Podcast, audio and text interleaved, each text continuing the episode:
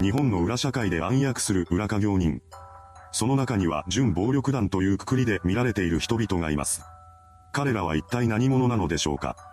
今回は東京を拠点に活動している準暴力団に関する情報をまとめていきます。1992年、暴力団対策法が施行されました。さらに、2011年10月までには暴力団排除条例が全国の自治体で整備されています。これにより、暴力団組員の数は減少の一途をたどっていきました。しかし、それで裏稼業人自体の数が減ったとは言い切れません。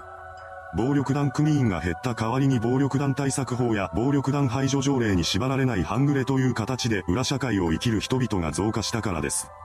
この半グレという呼び名は世間一般で知られている言葉であり、警察当局は別の名称で定義づけています。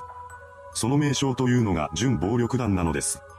現段階で準暴力団に指定されたグループは全国で数十団体あります。ここからは東京の準暴力団を見ていきましょう。東京を拠点にしている準暴力団1、関東連合 OB グループ。1973年、東京都世田谷区や杉並区の暴走族の連合体として関東連合が結成されました。暴走族としての関東連合は20年後の2003年に解散するのですが、最悪の世代と呼ばれた昭和53年世代のリーダーである三立真一を中心に元メンバーらは徒党を組み続けています。こうして集まった面々が関東連合 OB グループとなりました。彼らは闇金、特殊詐欺などの裏稼業から飲食店経営などといった表の家業にまで手を広げて収益を上げていきます。その勢いは凄まじく、渋谷、新宿、六本木、西麻布を中心に勢力を拡大していきました。そのため、2000年代に入ってからは東京都内の裏社会で広く知られる存在になっていたそうです。2010年、関東連合関係者が歌舞伎役者の市川海老蔵さんに暴行を加えるという事件が発生します。この事件においては被害者が有名人だったこともあり、テレビなどの各種報道機関でも大々的に報じられました。これがきっかけとなり、関東連合の名は裏社会だけでなく、一般社会でも広く知られるようになったのです。そのようにして悪名を轟かせていた関東連合の壊滅につながることとなる事件が2012年に発生します。六本木クラブ襲撃事件。2012年9月2日、六本木に位置するクラブフラワーに見立て新一を中心とする9人の関東連合メンバーが押し入ってきます。この時、彼らは目出し帽をかぶり、手には金属バットを握っていました。敵対する不良である木村子二郎がフラワーで遊んでいるという情報を聞きつけて襲撃のためにやってきたからです。見立てらはフロア内を移動していき、VIP ルームに突入します。そしてそこにいた木村らしき男に襲いかかったのです。しかし、これは全くの人違いでした。関東連合は誤った情報を信じて無関係の一般人を襲撃してしまったのです。こうして不良ではない民間人の死者が出てしまいました。この事態を重く見た警察は関東連合の壊滅に向けて動き出します。結果として幹部メンバーはほとんど逮捕されることになりました。リーダーの見立てはフィリピンに国外逃亡したことで、インターポールから国際指名手配されています。こうして関東連合は壊滅しました。それでも、彼らが半グレの象徴的な存在だったことから警視庁は2013年に関東連合を準暴力団に指定したようです。東京を拠点にしている準暴力団に、チャイニーズドラゴン。チャイニーズドラゴンは中国残留孤児の2世を中心とするメンバーが1988年に立ち上げた不良グループです。構成員は900名ほどで、葛飾にある本部の他に計5つの支部が存在します。チャイニーズドラゴンは好戦的な組織として有名で、過去には敵対組織だけでなく、警察や一般人までをも襲撃する事件を繰り返し起こしていました。そうした襲撃の際には包丁やナイフなどの刃物を凶器として使用することが多かったことから包丁軍団という呼び名でも知られるようになったそうです。そんな彼らの収入源はクラブの経営や中国人が経営する店から徴収するみかじめ料、パチンコの裏ロムやクレジットカードの偽造、特殊詐欺や覚醒剤の密売など、多岐にわたります。そのようにして勢力を拡大していった結果、東京最大の暴力団である住吉会と対立することになりました。こうして両組織は構想に突入します。2002年9月、チャイニーズドラゴンのメンバーが歌舞伎町の喫茶店内で住吉会系暴力団の幹部を射殺しました。これによって構想は激化し、以降報復とみられる事件が相次いで発生することになります。そのようにして構想は泥沼化しましたが、後に両組織は和解し、協力関係を築く道を選ぶことにしたようです。警察庁は関東連合 OB グループと同じく、2013年にチャイニーズドラゴンを準暴力団に指定しました。東京を拠点にしている準暴力団3、内越スペクター OB グループ。内越スペクター OB グループは関東連合 OB グループと同じく、暴走族を引退した OB が集まってできた不良グループです。内越スペクターは暴走族時代から反関東連合を掲げており、OB グループになってからも関東連合との構想を繰り広げていました。彼らが対立しているのは関東連合だけではありません。2016年には指定暴力団山口組系の暴力団、一連会の構成員数名と乱闘事件を起こしているのです。その他にも、内越スペクターは西新宿事件に関与しているのではないかという噂が存在します。西新宿事件とは、関東連合の貢献役として知られていた不良金村隆弘が金属バットを持った複数人の集団に殺害された一件です。この事件を起こした犯人が逮捕されることはありませんでした。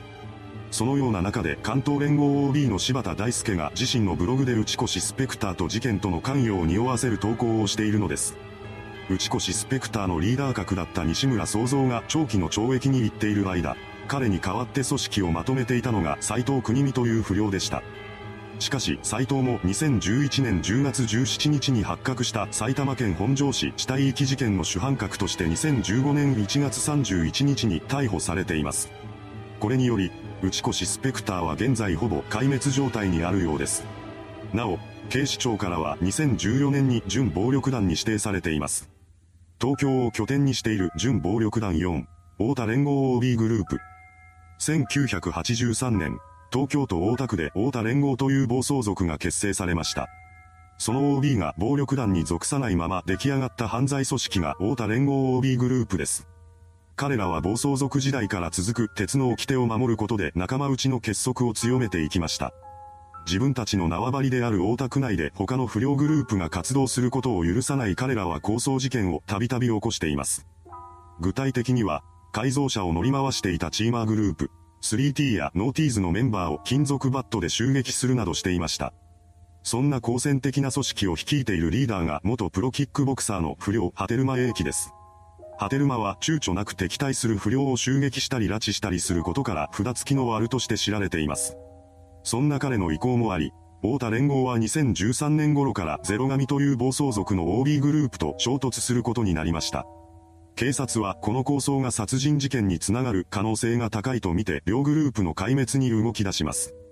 その過程で警視庁が2014年に太田連合 OB グループを準暴力団に指定しました。こうした警察の動きにより、太田連合 OB グループは事実上の解散を余儀なくされたようです。それでも、個々のメンバーは犯罪行為を重ねています。実際、2018年にはリーダーのハテルマが暴行事件を起こして逮捕されました。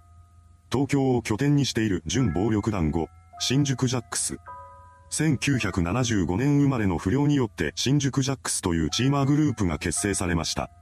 当初は不良少年の集まりだった新宿ジャックスが犯罪家業をなりわいにする半グレと化したのは5代目リーダーである木村兄弟の代からです。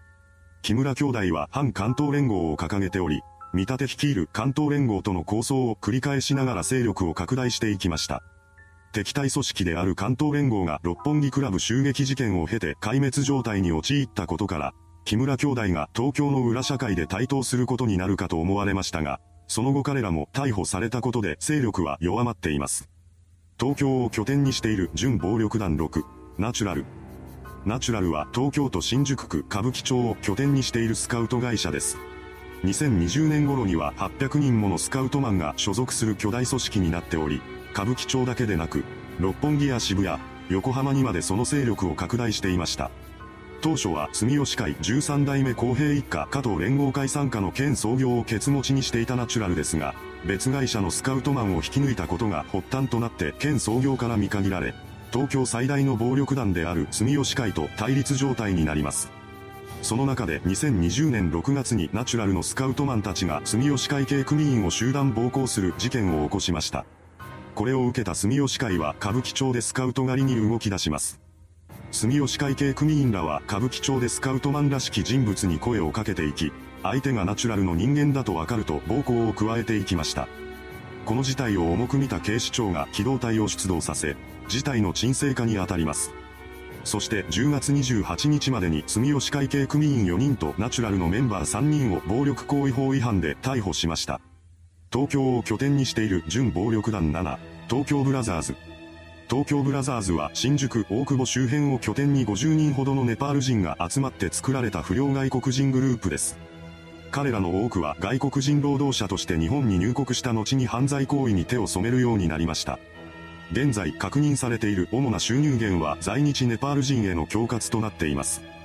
東京ブラザーズは親睦会の参加費という名目で1人当たり4万円ほどの現金を奪い取っているようです。この支払いを断った相手には暴行を加えるなどしています。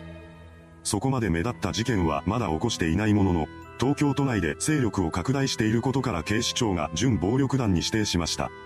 東京を拠点にしている準暴力団8、ロイヤル蒲田ボーイズ。